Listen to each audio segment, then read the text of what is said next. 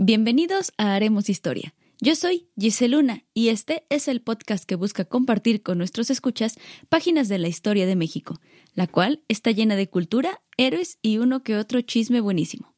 Conmigo está mi hermano Sebastián Luna, como cada semana, pero ya saben que él no sabe de qué se trata el tema. Pónganse cómodos que a partir de este momento haremos historia.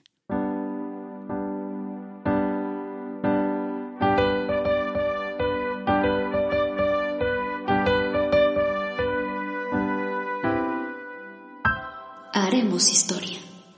¿Cómo te vas, Evitas? Bien, ¿y a ti? Bien, también. En otro viernes histórico. Otro viernes más de historia, ¿eh? De historia. Histórico de historia. Histórico de historia. Va a ser historia, ¿eh? A ver, tú dime, ¿qué vas a contar hoy? Bueno, primero, ¿te acuerdas que la semana pasada me preguntabas de dónde venían los nachos? Ajá. Ah, ya lo investigué. Oh, ok, ajá. Y pues bueno, este estos nachos fueron inventados por un señor que se llamaba Ignacio Anaya. Ah, ok, o sea, sí se llamaba Nachito. Ajá. Ok. Pero es que este señor era chef en un restaurante en Piedras Negras, en Coahuila. Ajá. Y los creó los nachos en 1940. Y su receta original era de solo tres elementos: totopo, queso y jalapeños. Ajá. eh, en vinagre, ¿no? Encurtidos. Y se comenta que unas personas llegaron cuando el restaurante ya había cerrado. Entonces él les preparó así rápido algo con lo que tenía a mano. Y le preguntaron que cómo se llama, le dijeron así de, ah, ¿cómo se llama? O Pero sea, le ya lo que encontró fue la Ajá. sobra esa. Ándale, ajá. Ok. Y le dijeron, no, pues, ¿cómo se llama? Pero se referían al platillo. Ah. Y él les dijo, Nacho. Porque pensó que le estaban Ajá. preguntando a él cómo se llamaba. Y pues ya sí se le quedó el nombre de Nachos. Ok, gracias. Este se acabó el... Listo. Nos vemos en otro viernes histórico. Gracias. No, no es cierto. Bueno, pues vamos a entrar con la historia de esta semana. Ajá.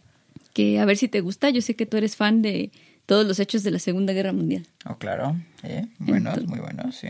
Bueno, no ¿Tiene que ver con los nachos? ¿O No, no, eso ya, ya ah, pasó. yo creí que ese era el capítulo. No, estábamos cerrando la historia de los, de los Ah, nachos que la semana pasada me preguntaste. Ajá. Pero bueno, ahora vamos con la historia de la semana. Que vamos a hablar de. Pero entonces son mexicanos los nachos. Sí, Ah, ok, va. resuelta Gracias. la cuestión. Ya, si tenían la duda, ahí está. Ok. Bueno, pues ahora te voy a platicar de una historia que sucedió. Que sucedió en México en la época de la Segunda Guerra Mundial. Ok, ok. Y bueno, pues al decir campos de concentración, la memoria colectiva muy seguramente nos recordará a Alemania nazi, que tenía aquellos campos en donde miles de personas perdieron la vida de maneras atroces. Sí. Pero no muchos saben que en México también existieron campos de concentración durante la Segunda Guerra Mundial. ¿Tampoco? Ujú. Ok. Hay que señalar que los campos de concentración mexicanos no se parecían nada a los alemanes, pero es una historia, una página de la historia mexicana de la que poco se habla. Y bueno, al pensar en el papel de México en la Segunda Guerra Mundial, diversos autores y aún la historia oficial eh, pareciera que intentan dar a México un papel mucho más grande que el que realmente tuvo. No hizo mucho. Eh, no, básicamente nada. Pero bueno, puede, aunque puede asegurarse, esto tiene que ver mucho con que la dis- documentación disponible al respecto es periodística en general. Y pues esta, la- el periodismo de- de- derivado del conflicto bélico estaba mucho más centrado en el alarmismo y sensacionalismo que en un periodismo realmente informativo. O sea, todos querían causar Pues noticia. ¿no? estrés. Y bueno, durante el principio de la guerra, México adoptó una postura neutral ante el conflicto. Estados Unidos, entre tanto, era parte de los países aliados y por tal motivo le preocupaba la seguridad de México, pero no porque realmente le importara a México, sino porque pues México era una puerta de entrada bastante fácil Sí. para llegar a Estados Unidos Le convenía tenerlo de aliado. y tenía, bueno, tiene muchos puertos importantes y esas cosas, entonces decía, este, vamos a cuidar a México porque si no nos van a Sí. matar a todos, ¿no? Y pues después del ataque japonés del Pearl Harbor, que sucedió, el 8 de diciembre de 1941, Estados Unidos presionó a México para romper sus relaciones con Japón. Tres días después, México también rompió relaciones con Alemania y con Italia. En febrero de 1942, el presidente de Estados Unidos de aquel entonces, Franklin Roosevelt, autorizó que 120.000 japoneses radicados en Estados Unidos fueran internados en 10 campos de concentración. México, Perú y Brasil, presionados por el gobierno estadounidense, promulgaron decretos que obligaban a los migrantes a ser concentrados. En Perú incluso se les obligó a trasladarse a campos de Estados Unidos, así llevados por la fuerza, casi casi en, en modo van blanca. Ajá, ok. Pero no había van blancas. Ahí va blanco. En un barco blanco, ¿no? Barco blanco. pero haz de cuenta. Y la neutralidad mexicana ante el conflicto terminó oficialmente después del ataque a los buques petroleros Potrero del Llano y Faja de Oro. Tras este hecho, el presidente Manuel Ávila Camacho decretó el estado de guerra, uniendo a México al conflicto del lado de los países aliados el 21 de mayo de 1942. Ajá. Y aquí hay como toda una, pues no sé si teoría de la conspiración o nos ha enseñado la historia Ah. reciente, pero bueno, la historia oficial cuenta que estos barcos los hundieron los alemanes. Ajá. Este, aunque muchas fuentes han señalado que realmente fueron los Estados Unidos quienes atacaron los barcos mexicanos eh, para darle a México un pretexto para unirse a la guerra, ¿no? Ajá. Para que decide, declárale la guerra y México así, de, no, declara la guerra, no, barco, pa, pa, pa. Bueno, está bien, declaro la guerra en contra de mi peor enemigo, que es los países del eje. Y todos corrieron. Ya se fue. Nunca jugaste stop. Sí. Estaba bien chido. Y bueno, aunque el estado de guerra se declaró el 22 de mayo, se hizo oficial tras su publicación pues en el Diario Oficial de la Federación el 2 de junio de 1942. Ujú. Y junto con este decreto también se publicaron las disposiciones que aprobaban la suspensión temporal de algunas garantías individuales consagradas en la Constitución. Al limitar las garantías, el gobierno mexicano pudo hacer más esfuerzos de vigilancia y control realizados por la Secretaría de Gobernación sobre los extranjeros considerados peligrosos. Ok. Pero bueno, esto fue idea de Estados Unidos. Y es que fue realmente Estados Unidos quien instó a México y a varios países lati- latinoamericanos a vigilar a los extranjeros, pues creía que podían ser espías o infiltrados en busca de traer el conflicto armado a América, al territorio americano. ¿no? Pero bueno, pues igual y sí, pero hubiera sido en Estados Unidos y así, porque... Sí, no. De hecho, hay, hay muchas notas o así autores que dicen que Alemania tenía gran, paí- gran interés en México porque por su petróleo y por sus minas Ajá. que porque eran material muy importante para, Para la guerra, para ¿no? la guerra. Pero realmente no, o sea, Alemania sí le interesaba a México, pero como para comprar y vender cosas. Ajá. Pero no era así como que Hitler estuviera ahí Buscando aliados mexicanos ajá. o algo así. Sí, o sea, o súper interesado en quedarse con México. Ajá. Muchos incluso se especula, especularon que decían, no, pues es que seguramente Alemania quiere conquistar México. Ajá. Y pues Estados Unidos también en su paranoia, Pues ¿no? eventualmente, yo creo, ¿no? Pero no era su plan en ese momento. No, a lo mejor sí, pero en el momento de la guerra no estaban en ese, Ajá. en ese tenor, ¿no? En ese Y entonces Estados Unidos decía, no, es que sí quieren conquistar México y si quieren conquistar México seguramente es porque me quieren conquistar a mí. Y entonces salió Regina George a decirle, ¿por qué estás tan obsesionado conmigo? Ajá. ¿No? y pues, pues así. Ahí fue cuando le mandaron el telegrama, ¿no? A México, de Alemania. Que le dijeron que se pusiera en contra de Estados Unidos, pero Estados Unidos eh, infiltró el bote en el que venía la carta. Ajá. Era una carta, un telegrama. No era el, el, ¿Sí, te- el el telegrama Zimmerman. El Zimmerman, Ajá. ajá, ándale, sí, sí, sí, ¿no? Ese sí fue al principio, al principio antes de que, de que estallara la guerra, Ajá, cuando estaba lo de la revolución. ajá. Ujú. Ah, llegó ya. ese telegrama. Y esto ya es cuando ya estaba la guerra. Y que ya llegó y le 42. dijo Estados Unidos y Estados Unidos ya Ajá. se enojó, ¿no? Sí, se enojó y México le dijo, pues yo tengo esta cartita. Así como la carta del turista para salir de la cárcel, ¿no? Algo así. Y Estados Unidos de bueno, ya. Que hecho lo hizo este señor que quitó a Victoriano Huerta. Mm, Carranza. Carranza. Sí. Lo hizo Carranza para, para presionar a Estados Unidos que reconociera su mandato. ajá, ah, Porque pues realmente lo quitó, ¿no? Así como de quítate tú. Bueno, nadie es como que quisiera mucho a Huerta, pero No. igual, ¿no? Ajá. Y entonces usó el telegrama para decirle, mira, Estados Unidos, si no me apoyas, Alemania sí me va a apoyar. Y Estados Unidos dijo, me caes tan gordo. y ya, eso fue antes. Y ya después vino esto, esto ya estamos con... Después vino Cárdenas, les expropió el petróleo y todos se enojaron. Ajá. Y luego vino Ávila Camacho, que realmente lo pusieron porque era así como muy tibio. Ajá. Entonces, pues después de todas las reformas que había hecho Carranza, el mundo y sobre todo Estados Unidos estaba muy enojado con México porque no había México no había querido pagar las indemnizaciones a las petroleras y todo eso. Y este y Ávila Camacho se quedó así como de, pues sí les vamos a pagar, pero ay, se me desamarró la agujeta y así, ¿no? Y después negoció, pero Ajá. por eso lo pusieron a él. Y bueno, la idea de vigilar a los extranjeros considerados peligrosos en este entonces fue idea de Estados Unidos, ¿no? Porque, pues, como te digo, si llegaban a México era como de, ay, no van a estar tan cerca de mí. Ajá. Y para todo esto, Estados Unidos elaboró una lista negra de ciudadanos considerados potencialmente peligrosos y se la entregó al gobierno mexicano, con la finalidad de que fueran deportados o confinados y que sus empresas y bienes fueran incautados como una medida precautoria ante su posible participación en espionaje a favor de los países del eje.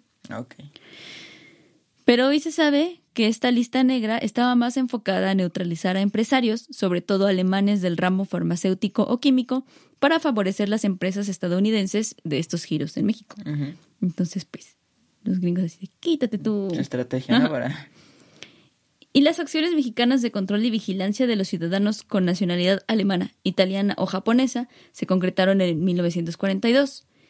La Secretaría de Gobernación fue la encargada de estas labores y se valió de la concentración y el confinamiento. Con las garantías individuales suspendidas, el gobierno federal giró instrucciones para concentrar a los ciudadanos de los países del eje al interior de la República y retirarlos de territorios fronterizos, costas y zonas estratégicas como puertos e instalaciones petroleras. Estas concentraciones se establecieron principalmente en la Ciudad de México, en Guadalajara y en Morelos. Pues había que quitarlos del, de lugares donde tuvieran fácil acceso a cosas raras, ¿no? Ajá. ¿Y cómo eran los, los campos de concentración? Ah, bueno, pues ¿Vamos adelante? ah, para allá vamos. Ok, ok, va. Me espero, me espero. Espera, espera, espera, no hagamos ansias. y bueno, pues se tiene registro de, 20 de 29 mil hora yo. Fíjate qué, qué ridículos. Caray. 2.901 expedientes de movilización de extranjeros, los cuales correspondían eh, 1.662 a japoneses, 770 alemanes y 446 a italianos. Pero lo más chistoso es que de todos estos expedientes, solo 95 de, eh, bueno, en solo en 95 de ellos consta que la persona realmente hubiera estado metida en algún tipo de espionaje o cosas así. Ah, qué mala onda. O sea, los demás eran solo personas X Ajá. que vivían aquí tranquilamente. que les tocó, les tocó el momento en el que hicieron eso. La mala suerte. No ¿no? mala suerte y solo 95 realmente estuvieron como con alguna prueba o alguna sospecha real Ajá. de que fueran espías. o- O sea, agarran 2.900 y solo 95 eran. Ajá. O sea, un 1%. no Sí, sé o sea, era, este, o sea, realmente estaban así como, pues no, e- era la paranoia de, pero no de México, Estados Unidos. de Estados ¿no? Unidos y México, pues que va y le hace caso, ¿no? Ajá. Pero realmente eh, no tenía ningún problema aquí, o sea, no había tantos. Y los que sí vieron espías, por ejemplo, eh, una actriz que se apellidaba Kruger, Ajá. ella sí era espía y se relacionaba con el presidente y con su hermano y no sé qué tanto. Ujú, Pero pues ella nunca la mandaron a ningún lado. No, pues no. Pues. Y los que sí eran como, o los que estaban más infiltrados eran alemanes que, que eran este como parte de periodistas o gobierno, cosas así. Ajá. Pero pues a esos les dijeron, bueno, pues se pueden ir, por favor. Y ya. Y las otras personas eran ciudadanos. Ajá. Y los primeros en ser llamados a concentración fueron los ciudadanos eh, japoneses que habitaban al norte del país. A principios de enero fue girada la orden de concentración. Los japoneses asentados en el norte de México debían trasladarse de manera obligatoria a Mexicali para partir de ahí hacia la Ciudad de México. El gobierno apuntó que los japoneses del norte de México no eran realmente un peligro, ya que eran pocos y se dedicaban principalmente a la pesca y la agricultura. Además, algunos llevaban más de 30 años residiendo en México. Ajá. Como sea, procedía a su concentración y aunque se declaró que la medida la hizo así como que por si las flies, la realidad es que todo lo hizo a causa de las presiones de la prensa y que ya como ya señalamos, pues era alarmista y las presiones de Estados Unidos. O sea, México como siempre quería ser parte del club de los chicos cool y dijo, ay, bueno, ellos están concentrando gente, bueno, yo también. Ajá. Y en marzo de 1942, el gobierno mexicano giró nuevas órdenes para la concentración de japoneses, alemanes e italianos residentes en zonas costeras o fronterizas. Estas personas debían trasladarse a la Ciudad de México. Y la orden aplicaba también para los ciudadanos de aquellos países que tuvieran naturalización mexicana, pero no importaba cuánto tiempo llevaran en México. Ah, ok. O sea, si no eras, Como sea, se les consideraba este, se les consideraba Ajá. espías. o sea, si no eras mexicano por nacimiento, ya valiste. De hecho, creo que metieron como a dos o tres mexicanos que eran mexicanos por nacimiento. O sea, pero nada más. Ajá, nomás por convivir, como, como algo hicieron así de un- no como un delito menor. No encontraron con qué culparlos, ¿no? Y pero no eres mexicano, sí, pero yo nací aquí que no, eres naturalizado, vete, ¿no? Ajá. Otra medida que se aplicó en ese tiempo fue la de prohibir que las mexicanas se casaran con japoneses, alemanes e italianos, Ok. porque decían que estos hombres se aprovechaban de la credulidad femenina para burlar las disposiciones del gobierno mexicano. Ajá. Así de, sí, te voy a dar pizza. Y la mujer, ay, sí, dame pizza. Y ya se casaban, o cosas así, ¿no? Y los Lo japoneses dice, te daban sushi sí. y los alemanes. Sí, pues. ¿Qué comen en Alemania? da- Sí, es este. Salchichas, ¿no? Ah, sí, salchichas. Y cerveza y ya. Oh, cerveza. Y las mujeres así de, uy, cerveza. Pero bueno. Y además revocaron todas las cartas de naturalización mexicana que habían sido recientemente otorgadas y suspendieron la emisión de nuevas. Estas medidas de, bueno, de las cartas de, na- de naturalización aplicó también para ciudadanos de países ocupados por el eje, como húngaros, rumanos y así. Entre tanto, la policía mexicana empezó a vigilar la delegación diplomática japonesa en la Ciudad de México. Las credenciales de los empleados de esta dependencia fueron retiradas y se restringieron sus movimientos. Y pues, porque habían roto relaciones, ¿no? Y las cuentas bancarias de los residentes japoneses fueron congeladas y solo se les permitía retirar 500 pesos al mes para poder mantenerse. Cabe señalar que el viaje de sus lugares de origen hacia la ciudad corría por su cuenta y se llevaba a cabo en condiciones difíciles ante climas extremos y escasez de alimentos. Incluso dicen que en el- en los que venían de, de Mexicali, como son muchos kilómetros y eran en ferrocarril, se hacían como tres días y dos noches, algo así. Ajá. Y muchas veces los adultos no comían para darles de comer a los niños, Ajá. porque pues eran, no había comida. Ujú. Y, y qué feo. Y aparte pues no les pagaban el, el traslado. o no, sea, pues, ajá. tenían que pagar ellos y así de bueno ya, ¿no? Ajá. Porque aparte los acusaba, los, los amenazaron de que si no se presentaban cuando eran requeridos, pues los iban a procesar. Ok, o sea, ya, lo, ya, era, ya era cárcel. Ajá, ya era una cuestión más penal. Legal. Ajá. Y bueno, pues o sea, la- el proyecto que traía la Secretaría de Gobernación para hacer estaciones migratorias para hacer una estancia temporal de estas personas eh, estaba chida, pero la ejecución no fue la mejor, como siempre en México, ¿no? Ajá.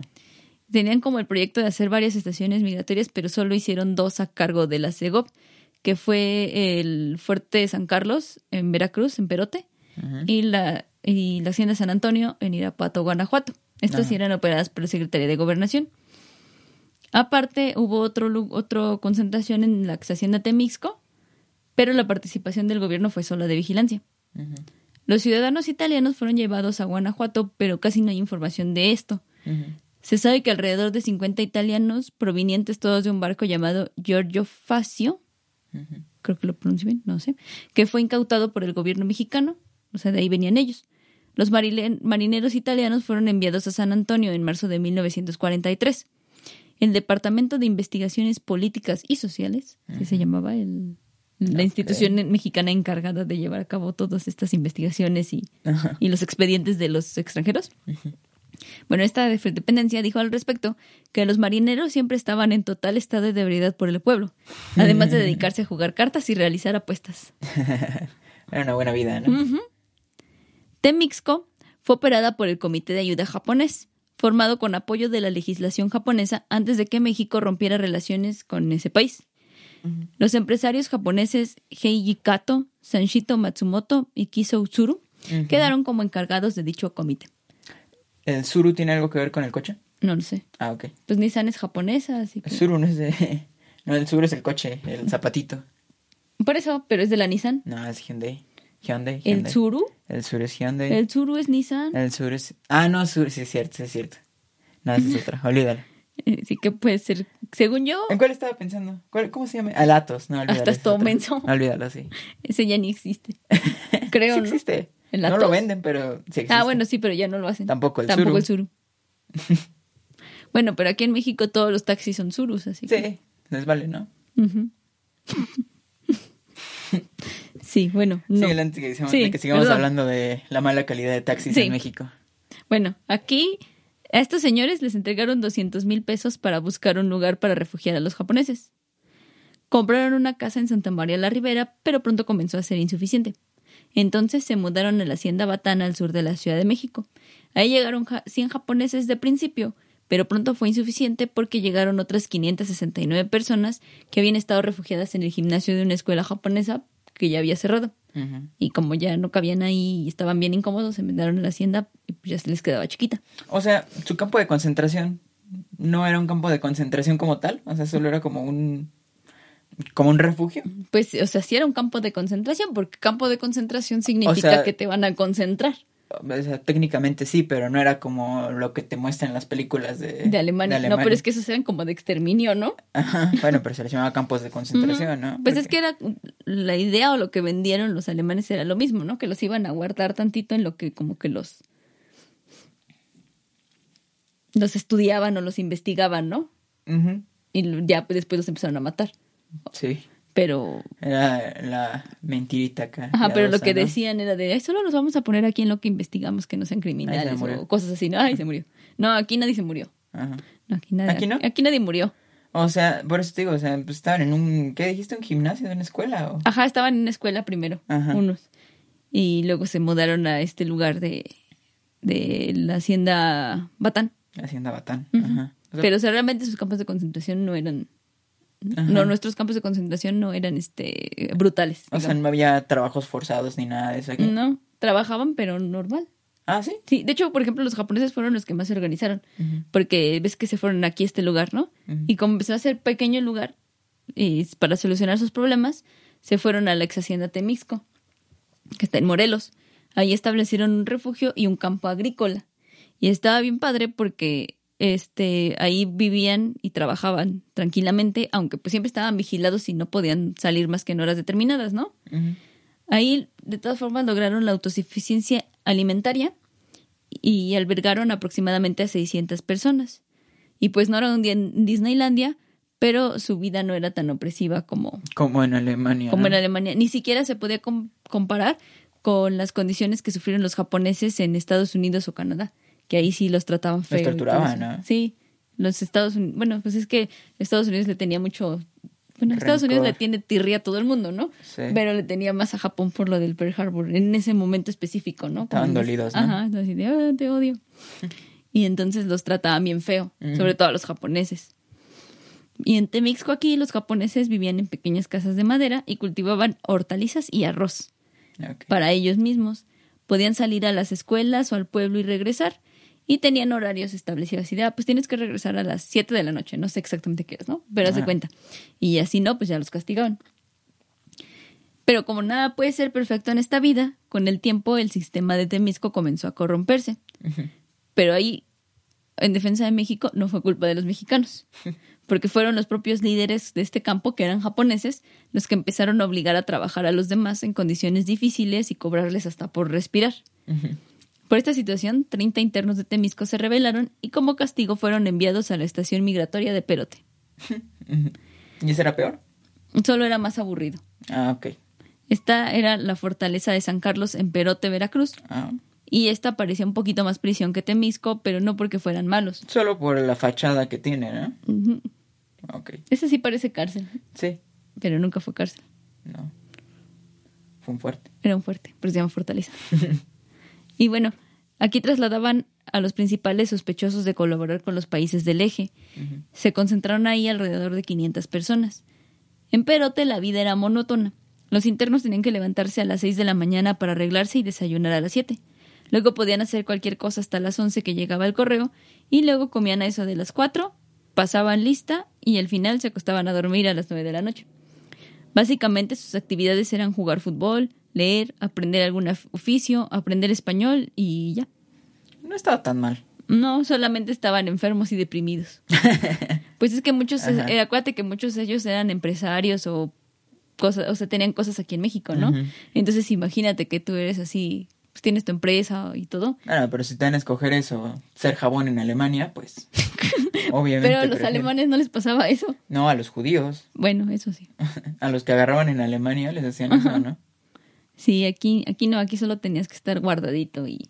Pero lo malo es que, por ejemplo, a los japoneses del norte y bueno, de muchas partes del país, pero sobre todo a los del norte, les dijeron así de cuenta de hoy que es viernes, les dijeron, ah, el jueves te vas a México, pero te voy a incautar tus cosas, tu dinero y todo, ¿no? Y pues como aquí siempre todo se pierde, lo que hacían mejor era malbaratar sus cosas y cerrar sus negocios y pues obviamente cuando regresaron ya estaban pobres Y estaban y sin lugar. Ajá. Entonces eso, o sea, su sufrimiento más bien se basó en que pues les cortaron su vida normal para guardarlos, pero no les dieron ninguna garantía de que, ah, bueno, pues cuando salgas regresas a tu vida o, o te voy a pagar o algo así, o sea, no les dieron nada. Ah, qué mala onda. Por ejemplo, los japoneses, porque como siempre, pues son más organizados. Por eso ellos llegaron a tener en Temisco pues una vida más tranquila y se entretenían y pues no gastaban porque ellos mismos producían su alimento. Pero los demás pues no. Y de hecho México se hacía la visca con la manutención de, de los alemanes y los italianos y le cobraba al gobierno sueco por su manutención de estas personas. Ajá. Y este, pero o sea, les daban poquito y así, o sea, comían pues bien, pero no así como están acostumbrados, ¿no? Comían aquí como que sus frijolitos con su tortillita y cosas así. Ajá. Sea, no los tenían muriéndose de hambre, pero tampoco era un día en Disneylandia. Oye, ¿qué deporte practican en Japón? No sé. O sea, diría que el fútbol también, ¿no? Porque Oliver Atom, ¿no? También son buenos en el fútbol. Sí. Ujú. ¿En No son así como... Pues están en el mundial, ¿no? Ajá, llegan, sí siempre figuran llegan bastante mundial, en el, en el mundial. Sí, son buenos también. Y. Oliver Atom. Ah, y Oliver Atom también jugaba Ajá. fútbol. Pero es que los japoneses también figuran en, en la gimnasia, ¿no? Y eso. Ah, sí. ¿O son los chinos? Bueno, mm, según yo son los dos, ¿no? Los dos. Es que por su complexión, pues tienen mucha de ganar en gimnasia y todos esos deportes, ¿no? Ah, ok. Y Oliver Atom. Y Oliver, solo me llegó la duda. De Oliver Atom. Perdón, sí. Y luego vas a despertar sin piernas, ¿no? Es que como, como dijiste que jugaban fútbol, dije, ¿los japoneses juegan fútbol? Y le dije, ah, pues yo Sí, creo que pues sí. es que aquí había, aquí en Perote había más, como dos japoneses, entre ellos mismos se organizaron para estar en Temixco. En Perote casi no había japoneses, eran más alemanes e italianos. Entonces, pues esos sí juegan fútbol. Ajá. Y pues los japoneses que estaban ahí, pues querían ser parte de los chicos cool y también jugaban Tenían que unirse, ¿no? Entonces, pero pues ahí básicamente eran alemanes y, e italianos, pues los europeos sí son súper de fútbol. Ajá. Y bueno, pues el 8 de mayo de 1945, Alemania firmó su rendición incondicional ante los países aliados. El 22 de mayo de 1945, el presidente Ávila Camacho y el secretario de Gobernación fueron a Perote a informar a todas las personas ahí confinadas que se les daba la oportunidad de fincar una vida honesta y libre. Aparte los pusieron ahí como diciendo, ah, pues te vamos a deportar. Y al final fue así de, no es cierto, te puedes quedar, pero sé bueno. y de hecho la mayoría se quedó. Se quedó en México, pues es que ya tenían muchos años aquí. Ajá. Y fue así de, bueno. Pues ya tenían su Pues vida, ya, ¿no? ajá. Y aparte, pues, por ejemplo, Alemania pues estaba mal por la guerra y cosas así. Sí. Italia convenía. también, ¿no? Pues sí, pues tenían que pagar cosas. Entonces, pues dijeron... Aparte, entró Estados Unidos en esa época, porque pues instauró su gobierno, para que ya no pelearan. A ver, no peleen. Sí, eso hizo. De hecho, se, se dividieron el, el mundo, ¿no? En Ajá. Estados Unidos y, Y los demás. y los demás, el- los De aliados. Y bueno, la libertad en Perote fue efectiva el 31 de mayo de 1945. Había 197 personas. Se les entregó una indemnización de mil pesos. Órale. Porque todos los, o sea, había- al principio había 500 y los demás fueron saliendo así de que los deportaban o, cual- o los cambiaban de centro. Casi, casi los traían a ellos entre Perote y el de Guanajuato. Pero bueno. Y ya pues los sacaron y les dieron mil pesos.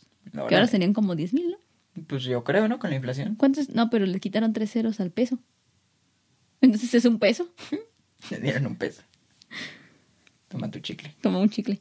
Y bueno, a, par- a la par de esto, se autorizó a los alemanes concentrados en el centro del país a regresar a sus lugares de origen.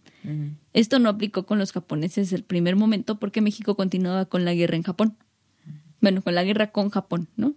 Que nomás no daba el brazo a torcer.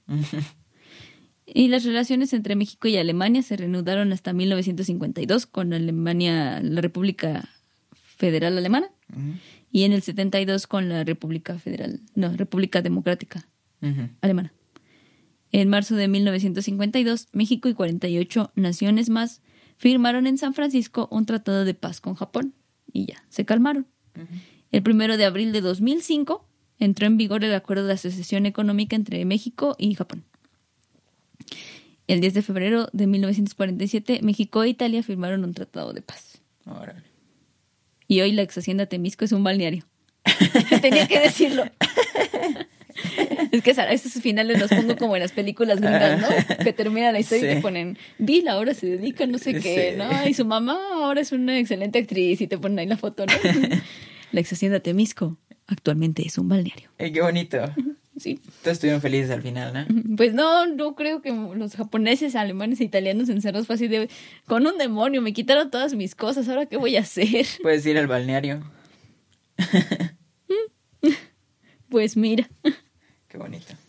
Y pues esa fue la historia de los campos de concentración en México, que sí fueron campos de concentración porque solo concentraron a la gente. Técnicamente sí eran campos de concentración, pero no la... A lo mejor no lo que tú piensas. Sí, siempre que, por que eso recuerdas. lo son- que yo decía al principio, cuando dicen campo de concentración, te imaginas acá el horror de, y todo así, las imágenes del perrito. así. Al pijama de rayas, ¿no? Ajá, pero te imaginas así todo lo que fue, o sea, lo que hicieron en Alemania que estuvo bien feo. Ajá. Y aquí no, aquí lo que hicieron pues fue concentrar. Sí estuvo feo porque pues les pausaron su vida a la gente y aparte ni siquiera eran peligrosos ni eran gente, o sea, eran pescadores. Pero nadie se murió. No, nadie se murió, pero igual. Entonces, eh, yo creo que unas por otras, ¿no? Nadie se murió, pero mataron su alma. Soy Bart Simpson, ¿no? ¿No? Como cuando hace sus reportajes sentimentales, ¿no? Este Bart. Soy Bart Simpson. Y bueno, pues esta fue la historia de los campos de concentración en México. Y eh, pues no me quedaría más que invitarles a seguirnos en todas las redes sociales como Haremos Historia Podcast. A mí me pueden encontrar en Instagram como arroba guion bajo Giseluna guion bajo. Y a él lo pueden encontrar como Como arroba ceps-luna. Y eso fue todo por hoy. Los estaremos esperando el próximo viernes en otro episodio en el que haremos historia.